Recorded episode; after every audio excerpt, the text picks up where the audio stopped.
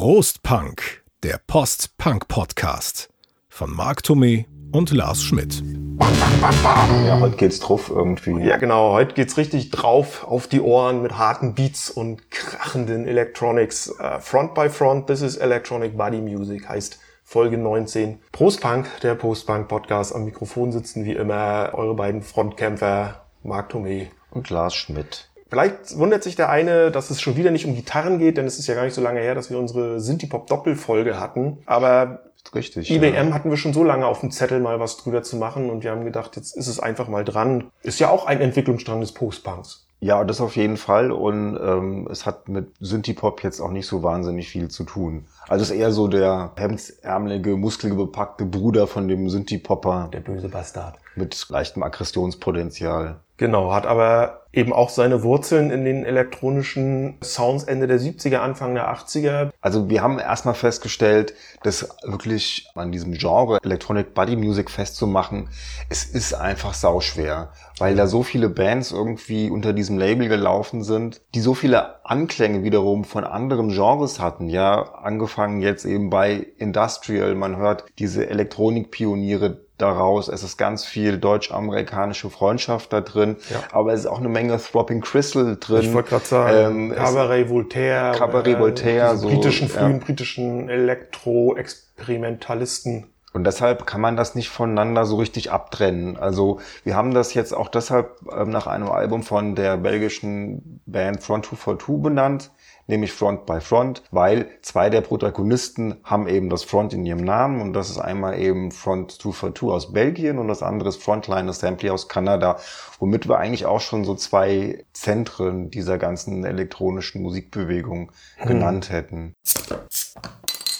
Ja, das Interessante ist, äh, es gibt äh, vielleicht so ein ganz wichtiges Element für die Benennung dieser Musik oder auch für diese Schublade, die da irgendwie aufgemacht wurde. Und das ist eben dieser This is Electronic Body Music Sampler, diese Compilation von SPV war das, ne, hast du gesagt? Von dem, genau, von dem deutschen Label und Vertrieb gibt's heute, glaube ich, nicht mehr irgendwann in die Insolvenz geschlittert. Auf jeden Fall 1988 veröffentlicht, eine Compilation This is Electronic Body Music, wo eben einige der schon genannten Bands vertreten sind. Und der dem deutschen Publikum vor allem eben diese belgische, neue belgische elektronische Musik äh, schmackhaft machen sollte mit einer Menge Musik für einen guten Preis. So war damals das Ansinnen und der damalige Chef vom SPV-Label, Manfred Schütz heißt der gute Mann, er hat nämlich gesagt, wir wollten belgische Elektronikbands pushen, mir fehlte noch ein Name und dann hat er sich eine der Platten von Front 242 wahrscheinlich genauer angeguckt, beziehungsweise das Cover oder was auch immer durchgelesen und da tauchte dann dieser Name Electronic Body Music nämlich auf und Marc weiß auch, welche Scheibe das war. Ja, das war die, ähm, die No Comment. Das ist die zweite Platte von Front 242, wo sie zwar schon sehr nach Front 242 klingen, aber dieser wirklich wirkliche Sound, den ich so mit IBM verbinde, der ist dann erst auf der Official Version eigentlich so drauf.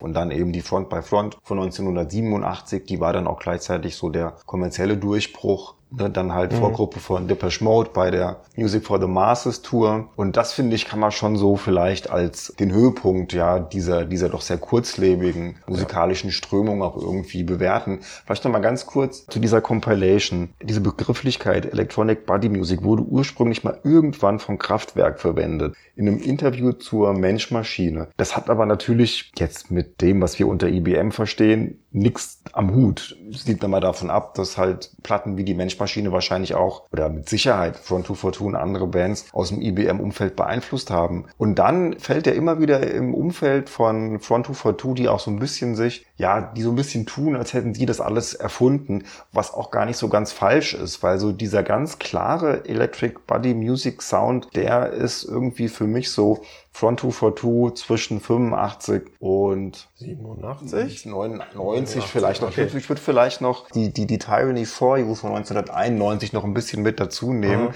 Ähm, aber das sind so diese wichtigsten Platten. aber ich wollte schon die ganze Zeit einschreiten hier in, in Marx Electronic Body Music und Front 242 äh, Gerede, weil auch DAF haben ja schon mit diesen Begrifflichkeiten, also da gibt es ja mehrere mhm. Interviews mit Robert Görl und auch Gabi Delgado, wo halt die Begriffe Körper, äh, Elektronik, Musik in verschiedenen Kontexten und Zusammenhängen genannt wurden. Und alle späteren Bands, die man dem IBM-Genre zuordnen kann, beziehen sich ja dann auch in irgendeiner Form auf DAF oder nennen DAF als Einfluss, als Vorbilder, Auf wie auch immer, Fall. und ko kopieren sie. Und ähm, wir haben ja in unserem letzten Podcast, nee, in unserem Synthie-Pop-Podcast hatten wir ein bisschen über das Album hier Alles ist gut von 81 gesprochen. Bevor wir jetzt ein Bier aufmachen, die Jungs haben jetzt 81 zwei Alben veröffentlicht, denn das darauffolgende Gold und Liebe heißt es. Und wenn du dir da nur mal die Titelnamen anguckst, also ein Song heißt Muskel, einer heißt Absolute Körperkontrolle, da weißt du ja, wo es lang geht. Ja, ist, glaube ich, der maßgebliche Einfluss auf das, was danach kam. Dieses mit den Maschinen arbeiten zu müssen, damit die Sounds daraus blubbern. Das ist auch so eine Eigenheit oder eine Eigenart, die viele von diesen Electric Body Bands dann eben auch so Mitte der 80er an den Tag gelegt haben und die für diesen speziellen Sound auch irgendwie so gesorgt haben. Also sprich, es ist knarzig, es Ja. ist sehr körperbetont, es hat aber immer halt noch so eine gewisse Härte und es ist nicht zu weich gespült. Und ich glaube, einer der Probleme, warum das dann Anfang der 90er nicht mehr so funktioniert, die werden zu weich gespült. Und ohne diesen spezifischen, an DRF geschulten Sound kommt der Electric Body nicht mehr rüber. Electronic Body, sorry. Ja. Und ähm, das ist vielleicht auch ein Grund, warum das nur so eine kurzlebige Phase war. Und Techno könnte auch eine Rolle gespielt haben, weil die ja quasi parallel groß geworden sind, so Ende der 80er, Anfang der 90er. Aber das führt wirklich zu weit. Außerdem habe ich Durst. Ja, alles So, klar. Hast verstanden. Wobei ich Hast den jetzt- Flaschenöffner schon gewetzt? Ja, ich, aber wobei ich sage, sa- sagen würde, wir könnten uns trotzdem gleich noch mal ganz kurz über genau dieses Problem unterhalten, weil da hatte ich mir jetzt auch Gedanken drüber gemacht, wie der Techno, der immer schneller und härter wurde, tatsächlich eben auch diesen Bands das Wasser so ein bisschen abgegraben hatte. Bestimmt eine Rolle gespielt, ja. Aber wir trinken jetzt erstmal hier. Ja, wie gesagt, wir haben ja schon gesagt, sehr viele Bands, also Front 2 for Two wurde ja nur schon häufiger genannt, aber eben auch eine Band wie Klinik zum Beispiel, Weiß nicht, der Neon Judgment oder Neon Judgment und äh, Vomito Negro ähm, ja, ist stimmt, noch so ein gab's ja Name, auch noch. Split Second, also alles belgische Bands, die in den frühen und mittleren 80ern für diesen Sound äh, maßgeblich verantwortlich waren. Deswegen haben wir mal ein belgisches Bier hier aufgetischt. Aber belgische Biere sind ja sehr eigen und wir wollten keins trinken, was 10% Alkoholanteil hat. Ja, wir hoffen mal, dass es jetzt nicht zu eigen ist. Deswegen habe ich eins gefunden mit nur fünf. Äh, Das nennt sich Lindemanns Geuss. Ich spreche es garantiert falsch aus. Es riecht schon sehr belgisch. Es riecht fruchtig. Ja, das ist ja so, das ist denen ja auch häufig zu eigen. Ne? Ich kenne mich damit leider überhaupt nicht aus, Wir aber machen nachher mal ein Foto und dann ähm, es, ja, das stimmt. Das probieren wir jetzt mal. machen. Kleine 025er Fläschchen Ja, dann wollen wir das doch mal antesten. Testen. Irgendwie das mit dem Schaum klappt nicht so, ne? Nee. Bei diesem, bei dieser Art von Bier. ist wie Eistee. Ja, stimmt, ne? So ein bisschen naturtrüb irgendwie. Da Ich wahrscheinlich. sagen, es schmeckt auch wie Eistee. Ja. Nee, Ist es es orange? schmeckt überhaupt nicht wie Bier. Schmeckt leicht säuerlich, fruchtig, schmeckt so wie eine, wie eine herbe Limonade. Aber sowas von. Weißt du, woher dann diese Trübung kommt? Wahrscheinlich haben die da irgendwie O-Saft reingekippt. also ich finde, genau so schmeckt's. Ist wie so eine O-Saft. Also ich finde, das schmeckt nicht schlecht.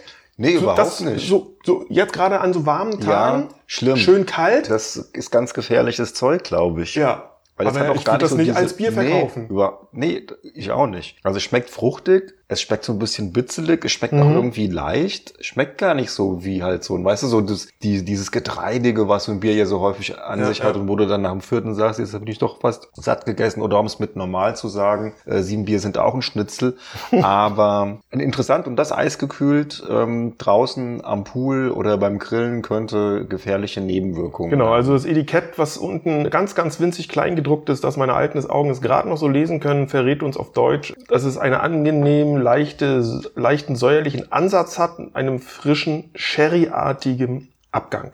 Gut, den kann ich jetzt nicht erkennen, Ich auch aber nicht. das ist ja nicht schlimm, weil Sherry mag ich eh nicht so super gerne. Ja. Wir können ja mal drüber reden, wie wir denn eigentlich oder wie unser persönliches Verhältnis zu dieser Electric Electronic Body Music ist. Also, Mhm. wann hast du es denn kennengelernt? Ja, in den 90ern, als ich damals dann, also in der Gothic-Szene halt äh, aktiv war und weil zu der Zeit das, was damals gemeinhin als IBM bezeichnet wurde, war ja da Bestandteil der Gothic-Szene, jedenfalls hier in Deutschland. Auf den Festivals spielten diese Bands, die damals für diese Musik standen und die Fans dieser Bands waren da. Wurde das eigentlich als ähm, Electronic Body Music auch äh, gelabelt? Ja, oder? das Okay. wurde auch damals Mhm. noch, ich glaube, weil das einfach aufgrund der Vergangenheit und der Geschichte, die wir jetzt schon kurz angerissen haben, einfach, das Label war einfach inzwischen so stark und in der, in der Szene und unter den Fans so bekannt, dass man das einfach verwendet hat. Auch für Bands, wo wieder der IBM-Purist wahrscheinlich sagen würde, das ist doch gar kein IBM. Ne? Also in, in, den 90ern, wenn wir dann über Bands wie End One sprechen oder später so Sachen wie Covenant aus Schweden oder Apoptygma Berserk aus Norwegen. Ich würde es ja auch nicht in diese, die ja eher deutlich da reinschmeißen in dieses IBM. poppiger und, und melodischer Mhm. auch waren, aber die sind damals alle so unter diesem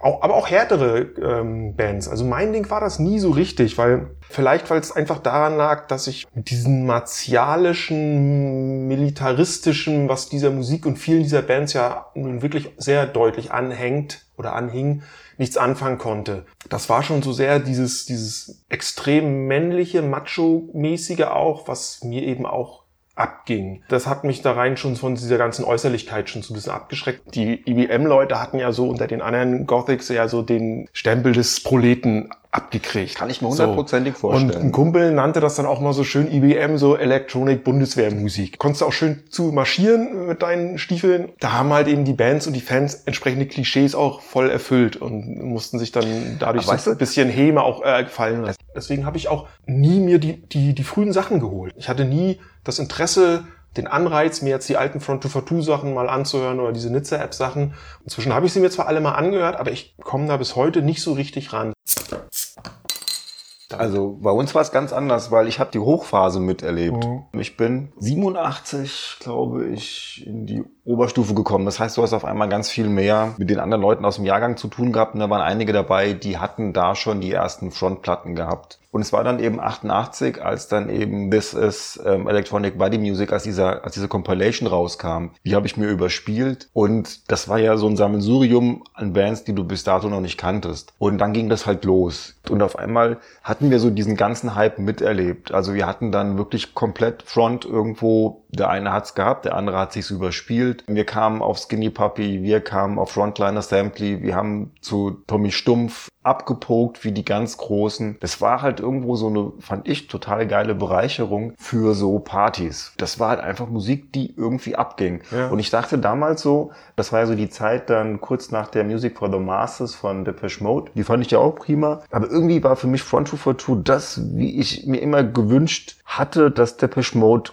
klingen könnte, nämlich weg mit den Balladen, äh, weg mit den Martin Gore Stücken sozusagen, also mit denen, die er singt. Die, diese weiche Seite von Depeche Mode, die fand ich immer so ein bisschen doof. Und da war für mich dann irgendwie so gerade Front 242 nochmal so ein Tick, ein Tick drüber. Ja, ja. Die Front by Front ist für mich eigentlich das stilprägende Album der Electronic Body Music schlechthin.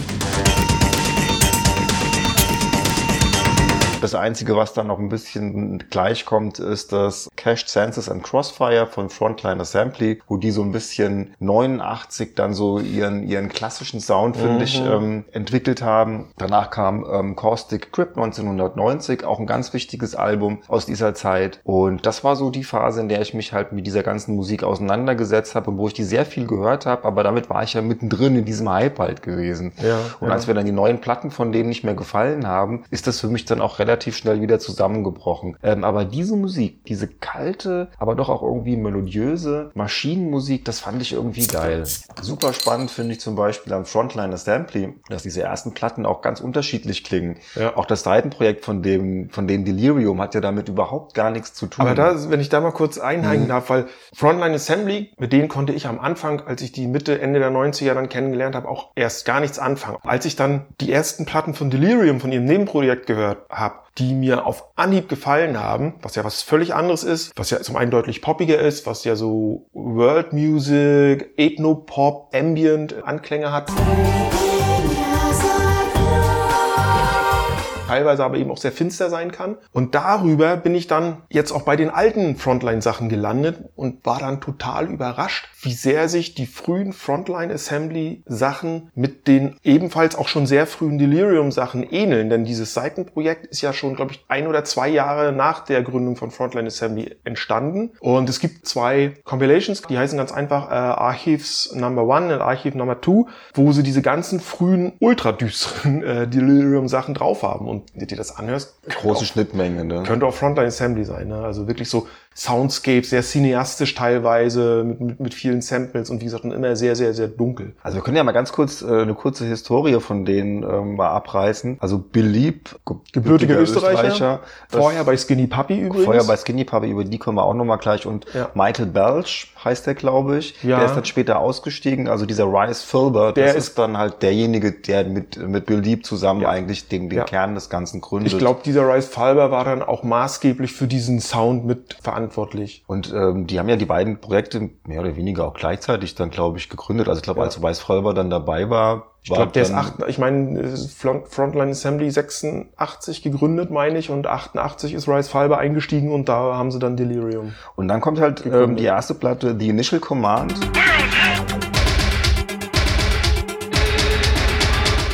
Teilweise diese Delirium-artigen Soundscapes und sowas da ja drauf hat. Also das ist mhm. noch nicht dieser typische Frontline-Sound. Dann kommt die State of Mind, die ist ein bisschen aggressiver, hat aber noch mehr von diesen eher ambientartigen ja. ähm, Und es ist überhaupt, Tracks. es ist nur wenig tanzbar, weil es sind wirklich ja. eher so sphärische Sachen, so ein bisschen vertrackt äh, so von, von, den, von den Beats und von der Rhythmik. Und also ganz anders als, als, als das, was von 242 zur selben Zeit gemacht haben. Dann kam halt die eben schon benannte Cash Census and Crossfire und das ist so die, neben eben dem Nachfolger Caustic Crip, das sind so die beiden, die für mich so den Kernsound von, von Frontline Assembly irgendwie ausmachen. Also so ein bisschen diese aggressivere Vocals sind mhm. ja dann dabei, es hat mehr Beat.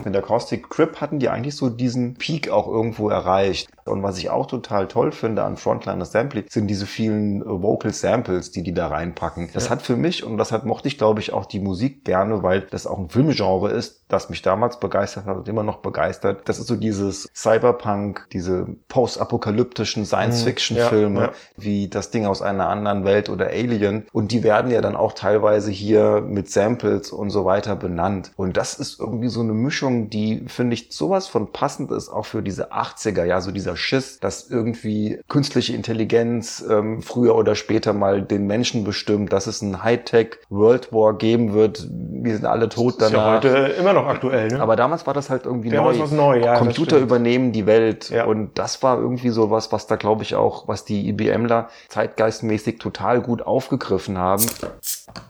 Aber ich glaube, wir haben jetzt auch mit den Bands, die wir jetzt schon benannt haben, nämlich vor allen Dingen eben Front by Front, also die Frontline Assembly und eben auch die, die Front 242 Jungs, ja. Eigentlich schon den Kern davon schon benannt. Zu den originären Bands der damaligen Zeit, die sind halt echt schwer handhabbar und auch schwer hörbar, ist halt echt Skinny Puppy aus Kanada. Die gibt schon seit 81 oder 82, 82 ich, ne?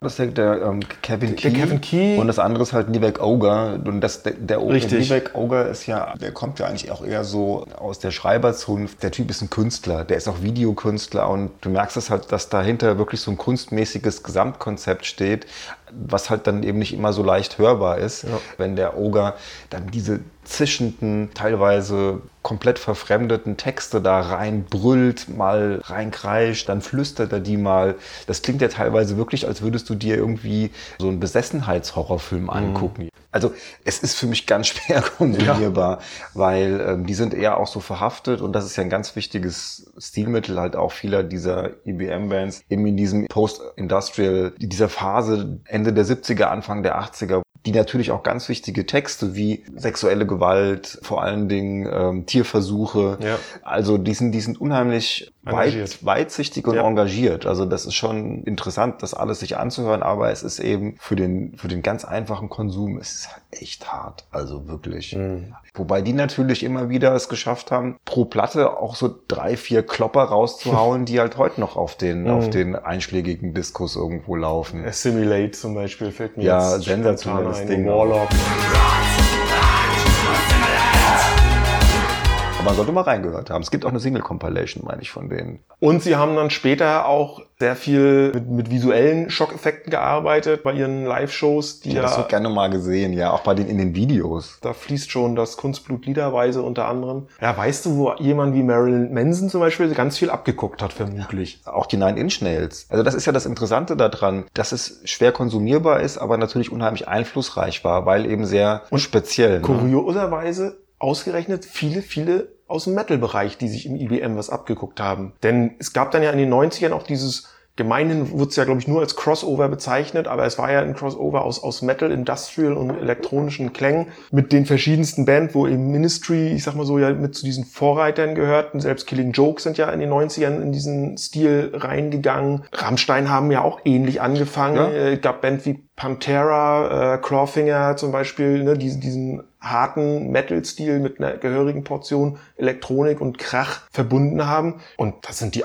die Einflüsse äh, und die Ursprünge ganz eindeutig in frühen Post-Industrial und IBM der mhm. 80er. Ja, das ist Ministry so, so ein Bermuda-Dreieck ist ja. das, ne? Du hast so diese klassischen Electronic Buddy Bands, die halt wirklich mit viel Beat und sehr viel Körperlichkeit gearbeitet haben, zurückgehend ja. auf DAF. Ja. Dann hattest du diese Industrial Front und die dann Krupps, später. Entschuldigung. Klar. Also die Krupps ja quasi mit, kann man ja mit in diesen EDM-Kontext nennen. Auf jeden Fall mit dem zweiten Album ja. Volle Kraft voraus, definitiv. Wo ja so ein Klassiker wie Wahre Arbeit, wahrer Lohn auch drauf ist. Lohn, Auch die haben ja in den 90ern dann mit dem, jetzt komme ich nicht auf den Titel von dem Album, wo halt so ein Song wie äh, To the Hill drauf war oder Fatherland, das war glaube ich auch so diese beiden Singles, eben genau diesen Crossover-Stil, mhm. von dem wir kurz vorher jetzt gesprochen haben, ja, die, die, gemacht haben. Die Revolting Cox war ja so eine, so eine frühe Die Form. wollte ich nämlich kommen, weil ja Ministry... Weil das ist ja so, so, so eine All-Star-Band genau, der, weil der ja IBM Industrial-Szene. Aus die, äh, die Revolting Cox sind ja ein Projekt von Al Jurgensen, dem Mastermind von Ministry. Und Ministry ja wiederum als lupenreine Synthie-Pop-Band ja Anfang der 80er ja, gestartet. Das wollte ich auch mal... Also hört ihr das erste Album, Album hört ihr ja, dieses äh, glaubst du With Sympathy von, von 83 an, das ist Synthie-Pop-Album vom Allerfeinsten. Dann kam Twitch, das ist dann schon IBM. Das ähnelt wirklich sehr auch den damals erschienenen äh, Front 242 Sachen. Und dann die dritte Platte, Land of Rape and Honey, da packen sie die Gitarren aus und lassen es schon mal schön sägen. Dann hat ja der Al Jurgensen diese Revolting Cox gegründet, übrigens mit zwei Jungs von Front 242, nämlich mit dem Richard 23, wie er sich nennt, und äh, Patrick Codenis, sowie einem gewissen äh, Luke van Acker. Und der war längere Zeit noch bei den Revolting Cox mit dabei. Die anderen beiden Jungs sind relativ schnell auch wieder ausgestiegen. Ja, dann kamen ja doch Leute von Killing Joke dazu und von Yellow Biafra zum Beispiel. Und von KMFDM. Ja, ja, genau. Also, also es ist so ein All-Star-Band. Genau, als genau aber dieses Bermuda-Dreiecks. Ja. Ne? Du hattest so die Protagonisten aus dieser, aus diesen unterschiedlichen Richtungen da zusammengepackt und es war ja für den, wie du auch schon gesagt hast, für den Underground der 90er war das ja eine ganz, ganz wichtiger Bestandteil. Ich meine, Nine Inch Nails, die haben von vornherein eigentlich genau auch diese Mischung eben auch bedient, aber gerade die sind ja zu einer richtigen Superband dann auch geworden. Ne? Also Nine Inch Nails ja, in den 90er Jahren. schwer nachvollziehbar, weil ich kann irgendwie das nicht also so. mein Ding sind die auch. Nee, meins sind sie auch zu Mainstream, aber es hat funktioniert. Ne? Ja, da, da verstehe ich das zum Beispiel nicht. Die sind für mich irgendwie überbewertet. Meine Meinung. Ja, der Trent Reznor ist natürlich mittlerweile auch ein ganz großer äh, Filmmusikschreiber. Also der hat das schon noch irgendwo drauf. Ich will, ich will von denen, die sind geil, ja, ja, aber ich, ich will sein, sein Können und so auch gar nicht unter den Scheffel stellen. Aber es gibt ja dieses eine Album, auch auf dessen Titel ich jetzt nicht aus dem Kopf komme, was ja so als eines der Top Rock-Alben der 90er immer mit genannt wird. Ich habe mir das angehört und mich hat's überhaupt nicht gepackt. Für mich hört das ja dann sowieso auf, als dann halt ähm, die Gitarren dazukommen. Mhm. Also das letzte Album von Frontline Assembly, was ich mir gekauft habe, war eben dieses Millennium, wo es dann ja auch losging mit Gitarren und das gefiel mir nicht mehr so gut. Geil allerdings muss ich noch sagen, das finde ich viele Sachen von Ministry, allen voran natürlich äh, Jesus Built My Hot Rod, eines der geilsten, einer der geilsten, einer der geilsten Singles überhaupt, zu der ein Kumpel von mir tatsächlich mal einen Unfall gebaut hat. Weil er einfach ähm, derartig im Headbang drin war, dass er dann halt äh, auf die rote Ampel aufgefahren ist und einen voll hinten reingeballert. So viel zu diesem. Zu diesem Lied kann man eigentlich auch nur rasen. Das ist ganz schlimm. Also das, ähm, um es mal, um's mal nachzureichen, das Krupps-Album aus den 90ern, was mir nicht einfiel, heißt Final Option. Und das Nine Inch Nails Album, was ja so super gehypt und vor allem Rezensenten und Kritikern für toll befunden werden, was ich persönlich nicht gut finde, heißt The Downward Spiral von 4 nach, äh, 94. Aber ich glaube, die haben halt damals tatsächlich ähm, ein bisschen auch so eine Art Zeitgeist getroffen, aber halt so ein Mainstream-Zeitgeist. Ich glaube, ne? das, ja, das war MTV. Also mhm. das war ein Genre, was trotz seiner Härte und seines Krachs bei MTV sehr präsent war, erinnere ich mich. Hey, Frontline Assembly hatten, glaube ich, mit ihrer ersten Single, wo das, die wurden, glaube ich, sogar Video des Jahres bei MTV. Also irgendwie hatten ja, die da Leute ja. sitzen, die da mit diesem Stil gut Und ich glaube, haben. das war vielleicht auch eine Antwort auf Nirvana und Grunge. Das war, dass diese Metal-Fraktion gesagt hat, das kann es doch noch nicht gewesen sein. Jetzt zeigen wir denen mal, wo die Gitarre hängt und haben nochmal richtig einen drauf, rausgeholt. Und ja, sollten wir echt nochmal eine Folge nochmal über die, über die 90er nochmal machen. Aber ich finde es allgemeine... das war genau mein Gedanke. Ich finde es so interessant. Da haben wir jetzt in der letzten Folge ja. irgendwie... Äh, Kam auf sowas gar nicht. Ja, weil wir haben die beide halt auch nicht so gerne gehört. Ne? Also wir nee. hatten da eher so unsere Bubble gehabt, wo man halt dann irgendwo spezielle Sachen gehört hat. Aber das ist natürlich wiederum das, wenn du nebenbei MTV gehört hast, das hast du natürlich alles im ja, Kopf. Ja. Also sowohl dieser ganze Crunch, Post-Crunch und dann dieser ganze Industrial Industrial Style, eben um die Nine Inch Nails. Dann halt auch so, dass Bands, die halt du sehr gut findest, wie Killing Joke, bei mir sind es ja nur die frühen, die ich ganz gerne mag, aber dass die halt auch auf einmal so genau in diese, in diese Nische Hör rein dir mal die Pandemonium oder die Democracy, äh, diese beiden Alben aus den mittleren 90ern von Killing Joke, hör dir die mal an. Ja, ja, ist so. Ja. Auf jeden Fall auch KMFDM, ja. die ja dann auch immer metaliger geworden sind. Wobei Leibach haben mit Jesus Christ ja. äh, Superstar äh, ein lupenreines Metal-Album, Crossover-Album gemacht äh, in den 90ern. Das ist schon interessant. Wollen wir noch ganz kurz über Nizza App was sagen? Weil ich glaube, ja, ich habe auch noch eine Band, die ich noch unbedingt erwähnen muss und das sind die schon mal äh, gefallenen Clock DVA, weil das äh, mhm. tatsächlich äh, drei meiner absoluten Lieblingsplatten aus dieser Zeit damals sind. Aber wir können erstmal mit Nizza App. Ja, ich glaube, die können wir bin da nicht, ich bin da nicht so firm drin, weil nee, das, ich auch nicht. die hat, also ich habe mir das neulich nochmal angeguckt, so ein paar Videos von denen und für mich ist das so ein bisschen der deutsch-amerikanische Freundschaft 2.0, also ein bisschen weiter gedreht, auch so sind glaube ich auch nur zwei, ne? Das sind zwei Jungs. Und es ja. ist total dynamisch und ähm, das wird abgetanzt und das ist schwitzige Musik und alles, aber irgendwo äh, ich, mir ist es so eintönig. Ich habe es mir jetzt auch nochmal angehört, ja, und ich habe jetzt auch, ich weiß jetzt, bei denen kann ich jetzt auch begründen, warum sie mir nicht so gefallen, was ich bei, wo ich mich bei Front 2 for 2 ja mal ein bisschen schwer getan habe. Die Stimme, der Gesang gefällt mir nicht. Ich habe immer das Gefühl, dem Typen platzt irgendwie jeden Moment die Halsschlagader, so wie der sich da äh, die, die Töne rausquält. Das geht bei einem Song, geht das mal, aber auf Dauer so ähnlich wie bei, also ist ganz anders als bei Gabi Delgado, ne? Der ja da natürlich irgendwie so einen ganz eigenen Stil hat und das ist so ein bisschen so dieser, ich finde die Stimme, von, Stimme. Der spricht ja die Texte auch mehr, als dass er sie singt, jedenfalls in den meisten Songs. Und da klingt das aber so, also er klingt nicht so außer Atem. Der, bei dem klingt das, als würde es dem so ganz leicht aus dem rauskommen, so, ne? Es würde ihn das überhaupt mhm. nicht anstrengen. Bei dem Typen von Nizza App, ich weiß nicht, wer von den beiden Jungs, David Goudet oder Simon Granger, wer jetzt da der Sänger oder der Schauter, sollte man vielleicht eher sagen, ist bei dem habe ich echt immer das Gefühl, wie gesagt, hier, so, so ein Hals. Das ist halt auch der Stil von denen, ne?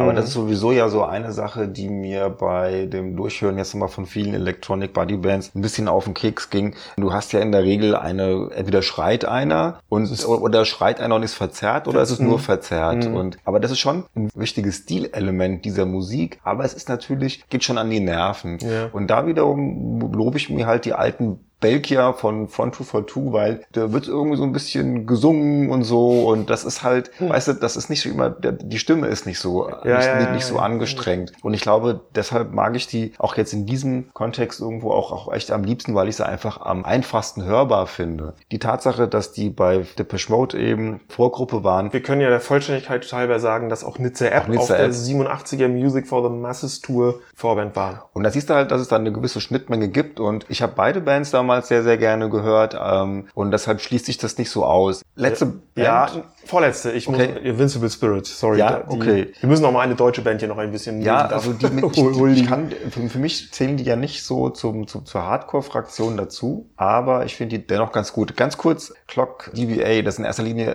wollen wir, können auch mal ein Bierchen nochmal aufmachen. Oder? Ich habe jetzt irgendwie so einen süßen, pappigen ja, na, klar. Geschmack von dem. Bevor wir jetzt noch die letzten beiden Bands vorstellen, trinken wir jetzt noch mal ein richtiges Bier. ja, wir müssen jetzt. Also nach dem, nach dieser, nach dieser, ja, es war schon ziemlich limohaft. Ne? Ich glaube, ja. wenn du da vier Dinger von trinkst, dann hast du Sodbrennen. Von ja. Dem, aber nicht wegen Bier, sondern wegen dem. Wegen süß. Wegen diesem. Wegen oder süß oder sauer, süß, süß, sauer. Ja. Dafür gibt's jetzt dann mal hier noch einen Klassiker. Klassiker. Ein Rothaus, Pilz, Tannenzäpfle. Also das mit dem belgischen Bier, das kann man mal machen, aber das muss nicht unbedingt. Sollte man wirklich nur tun, wenn man in Belgien ist. Da gibt's ja so schöne Sorten wie, wie heißen dann die verbotene Frucht und Delirium Tremens. Die haben dann so 12, 13 Prozent Alkohol. Ja. Kann man dann trinken und sich äh, eine Front to For Do Platte dazu anhören. Dann passt das, dann das schmecken die vielleicht dann, ja. auch.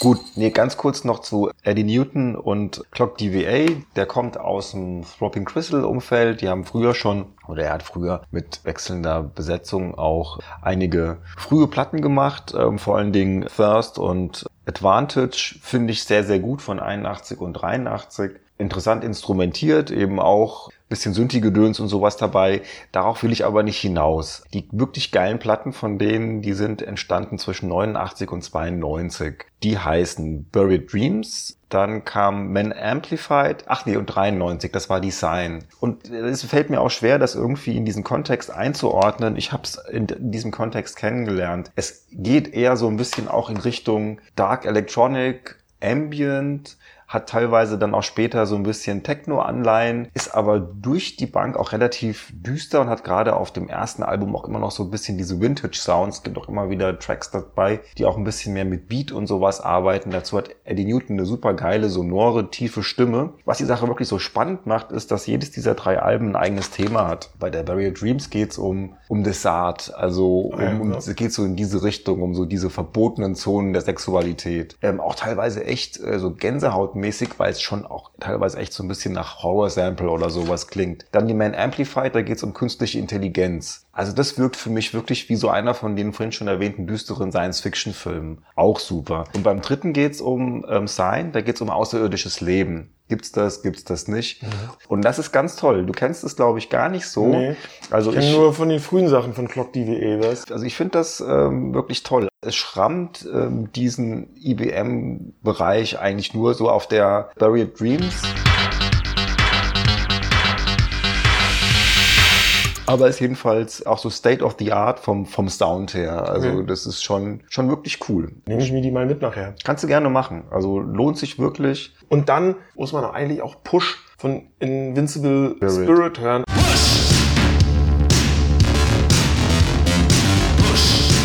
aber nicht in der 525 Version, wie sie hier auf dem Album Current News von 1987 drauf ist, sondern in der 7 Minuten irgendwas Version von der Single. Auf jeden Fall ist diese Platte, wenn ich eine Elektro- oder IBM Lieblingsscheibe habe, dann ist es diese Platte. Und vielleicht hängt es damit zusammen, dass ich diesen Song Push 1988 muss es gewesen sein, im Radio gehört habe, im DDR Jugendradio, da wurde der gespielt und der hat mich vom ersten Takt an so aus den Socken gehauen, weil es ist auch so ein Dampfhammer, aber ein Dampfhammer mit Melodie. Die Stimme ist zwar hart und laut, aber sie ist halt nicht verzerrt das ganze Album ist halt so ein Boom, also ohne Pause. Da geht's halt echt mhm. voran und ist es wirklich genial, wie der Thomas Lüttke da als One-Man-Show, was der da auf die Beine gestellt hat, was der da im Studio produziert hat. Es gibt ja das Vorgängerprojekt, kennst du ja auch, Invisible Limits. Das ist ja eher so ein bisschen Synthie-Pop. Genau, da gab's ja dies, da gibt's ja eine auch sehr kultige Maxi-Single, Love is a Kind of Mystery heißt die und das ist halt auch so ein, die ist glaube ich schon von 84 oder 85, das ist auch so ein ziemlicher IBM-Hammer, aber die anderen Songs, die da drauf sind, 25 Hours und Shadows heißen die, die sind eben nicht von dem Thomas Lüttke, sondern von den anderen Bandmitgliedern und die gehen wirklich deutlich in diese... Die haben sich ja da noch getrennt. Sind ne? die Pop-Richtung, genau, daraufhin haben die sich auch getrennt, weil die unterschiedliche Ansichten hatten, was mit der Musik passiert und Thomas Lüttke hat Invincible Spirit gegründet, eben mit der deutlich härteren Elektronik Richtung IBM gehen, während die Invisible Limits eher in die Richtung Synthie-Pop dann auch gegangen sind. So, und dann gibt's doch das Nachfolgealbum äh, Roller Coaster Revolution. Das habe ich mir damals tatsächlich, das steht noch auf Vinyl da hinten. Also ja. ich fand die tatsächlich auch so spannend, dass ich mir sowohl die damals ähm, aktuelle Invisible Limits als eben auch die zweite, die Invincible Spirit gekauft habe. Fand die übrigens beide gut. Dann gibt's noch eine EP namens Safe Heads von 91. Da ist übrigens mit Incident auch noch ein richtig genialer,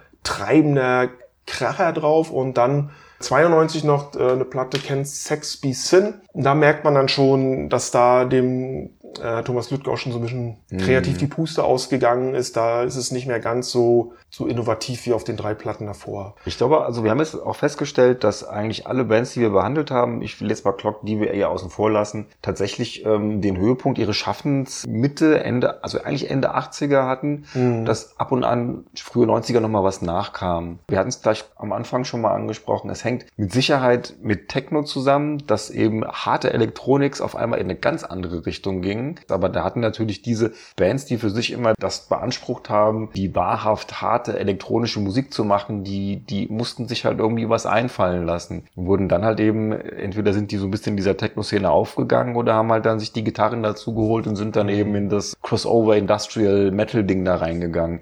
Deshalb glaube ich halt auch so, dass das, was man eigentlich unter Electronic Body Music versteht, tatsächlich alles ist, was sich da so zwischen 85 und 89, 90 tummelt. Und dann kannst du natürlich noch so die von uns schon benannten Vorreiter noch dazu nehmen. Aber viele von den Bands, über die wir heute geredet haben, haben sich ja auch schon in der Post-Punk-Zeit gegründet und haben dann halt ja. so ihren eigentlichen Stil gefunden.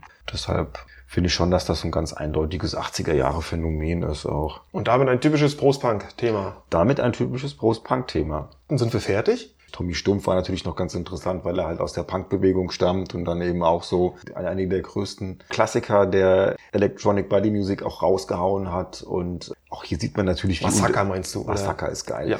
Massaker hier kann man nochmal die unterschiedlichen Einflüsse sehen, eben von Kraftwerk über die frühen Newman League, über Thropping Crystal, über Cabaret Voltaire, bis halt hin zu Leuten, die 77, 78, 79 vom Punk halt geprägt wurden. Tommy Stumpf übrigens aus der Düsseldorfer Szene bei der Band Die damals so die, die damals so die harte Speerspitze des, äh, des Punks gewesen sind. So ist es. In diesem Sinne würde ich sagen, wir trinken noch unser herbes Bier aus nach dem belgischen Fruchtgetränk. Ja. Und wir hoffen, ihr hattet äh, etwas Spaß mit äh, Front by Front. This is Electronic Body Music oder man müsste ja sagen, this was ja. Electronic Body Music, unserer 19. Folge. Ähm, und ihr dürft uns gerne folgen, liken und uns kommentieren auf Instagram, auf Facebook oder eben auch eine E-Mail schreiben an rost-punk.web.de. So wir freuen aus. uns über jegliches Feedback. Gut, Vielen Dank fürs Zuhören. Stoßen wir nochmal an. Macht's gut. Ja. Prost, Marc. Und Prost, Punk. Und Prost, Punk.